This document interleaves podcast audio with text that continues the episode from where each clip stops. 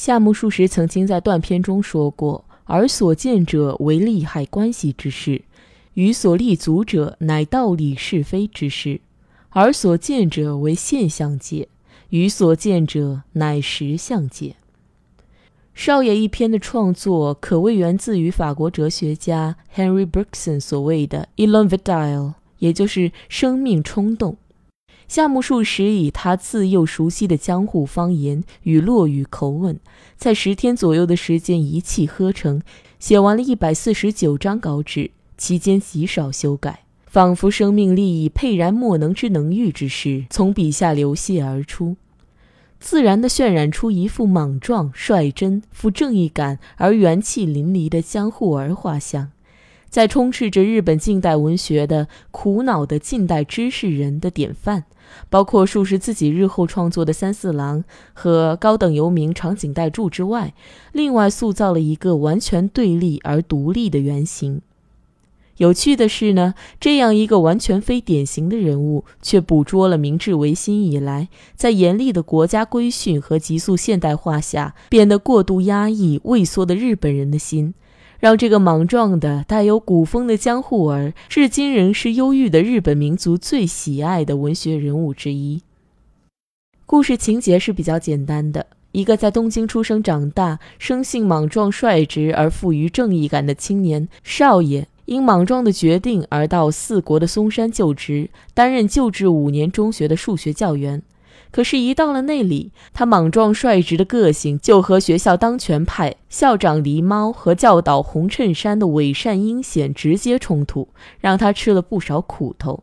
最终，充满正义感的主人翁为了替被红衬衫陷害调职的英语教师古贺打抱不平，和学校里另外一位正直的外来者。也就是东北出身的数学科主任绝田，外号豪猪，一起修理了红衬衫和他的跟班兼共犯的美术老师马屁精一顿。不过两人也因此而被迫离职。少爷于是回到东京，转任轻轨电车的技师，和中心的年迈女仆阿青一起过日子。这其实是一个简单的赏善罚恶的故事，在江户落语中常见。但它确实是一个好看的故事。事实上，如果你读的是日本原文，熟悉江户腔，甚至懂一点落语的话，你还会觉得这个故事好听极了。一边读一边想象，少爷用那有趣的江户腔，连珠炮般的咒骂那些伪善的乡巴佬，你真的会觉得仿佛在浅草听季习落语般的过瘾，而且好笑。或许一般的读者。特别是在现实世界中受尽压抑之苦的日本上班族，读到这个层次就够了。少爷这样的人物在现代日本社会的现实当中几乎不可能存在。然而，透过阅读他在书中对体制诚实甚至口没遮拦的咒骂，小市民的委屈获得了疏解，也为明日的奋斗与忍耐带来了一点力气。这种情绪净化。英文叫 catharsis 的功能，有点像居酒屋带给日本一般市民的慰藉作用，让压抑的情绪暂时解放，让隔离人与人的高墙瓦解，让情感短暂自由交流。于是，在带着微醺、倾心交谈的瞬间，小市民从国家与资本的规训逃离，获得了短暂的自由。然而，文本阅读有无尽的可能性。作为日本的国民作家。写遍了日本人面对现代文明的惶恐不安，因而受到日本国民长久爱戴，至今盛名不衰的数十的这部非典型作品，更是不会逃过文学评论家多疑之眼的严密检视。拜这些深度阅读者的努力之赐，我们于是知道了更多理解少爷的方式。比如说，我们可以从作家数十个人生命哲学的角度为这本书定位。这里呢，又有几种不同的看法。立教大学教授石奇等主张，数十小说中一直存在两种生命理想：以天下为己任的士大夫与隐遁的逸民。逸是飘逸的逸，而他的生命发展轨迹，则是由前者向后者过渡的过程。如初期作品《少爷》与同期作品《野分》《二百十日》。属于士大夫精神的社会正义系列，但从三四郎以后，内省性格愈来愈强烈，逐渐过渡到义民精神。评论家宫井一郎则主张，数十的内在世界存在一个追求人格与自由的人格社会，与追求现实利益的利益社会的对立，终生不易。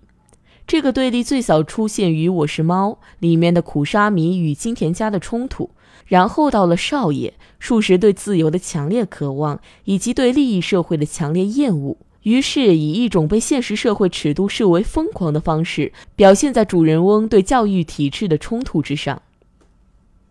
又比方说，我们也可以对本书进行一种文化的乃至文明论的解读，这就是著名的保守主义评论家江藤纯的立场。江藤锐利地指出，少爷里面这个江户儿的个性，反映了数十本人在成长期受到的江户武士与丁人阶层文化与感性的熏陶，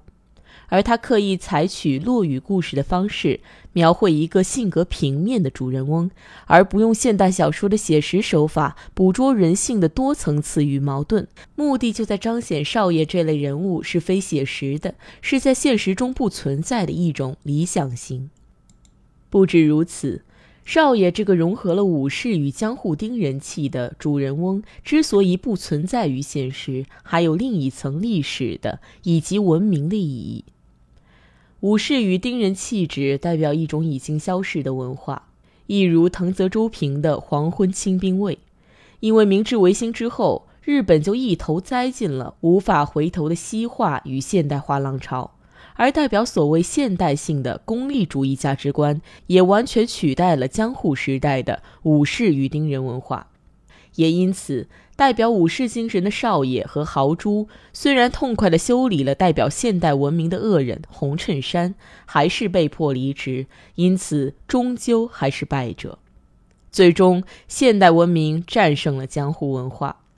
这个解读清楚地反映了江藤纯个人的文化保守主义。甚至我们还可以做大历史的以及政治的解读。东京外国语大学教授柴田胜二把数十国民作家的称号，从属于全体国民的作家这个原始意义，扩大为国民主义或民族主义的作家。在他的解读中，少爷描写的不再是一个逝去的江户武士与丁人文化，以及对现代文明的抵抗。而是致力于现代化的明治日本与西洋帝国主义的对抗。主人翁少爷的武士气质不再是江户或明治维新败者诸藩的武士气质，而是维新中的胜者，也就是萨摩与长州武士的气质。而最具象征的代表人物则是西乡隆盛。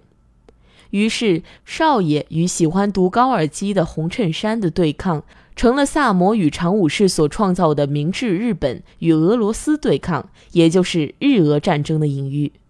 最终，少爷虽惩罚了红衬衫，却被迫离开松山中学校，则是日俄战争后三国干涉还辽的暗喻，也是明治末期日本民间对战争虽胜犹败而爆发之民族主义情绪的根源，以及数十写作本书的背景。柴田的惊人解读，明显的反映了当代后殖民研究的影响。然而，不管怎么解读吧，或许我们最终还是必须回返人的处境 （human condition）。所谓经典的意义之一，就是它提供了一种超越历史与文化脉络的，从普通人性角度加以阅读的可能性。少爷他是武士与丁人后裔，说的是一口江户腔，他或许是术士的化身。或许是一种抵抗西洋文明的本土文化认同的象征，也或许可以是明治日本与列强周旋的隐喻。但他的莽撞却率真的个性，他的快意恩仇、侠义助人的游侠行径，以及他和体制与主流价值直接对抗的笨拙与勇气，却体现了一种跨越文化、国界乃至时代的关于人的自由与正义的共同理想。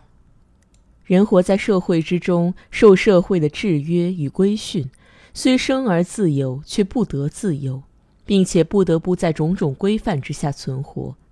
难怪法国哲学家如素会说：“人生而自由，但却无处不在枷锁之中。”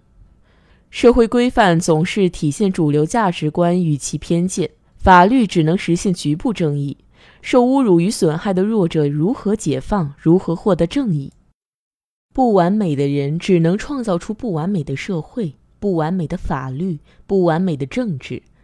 于是，受苦的人们只能在梦中，在故事与传说，在戏曲之中，想象传送某种任性的、自由的、勇敢的、温暖的、亲切的，可以为我们实现正义的形象与身影，像我们的少爷。武士作为一种阶级早已消失，然而武士作为一种尊贵的公共献身精神，依然可能存在。在这个意义上，我们或许可以很放心的用一种跨文化、跨历史乃至无历史的方式，用一种读寓言的方式来读少爷吧。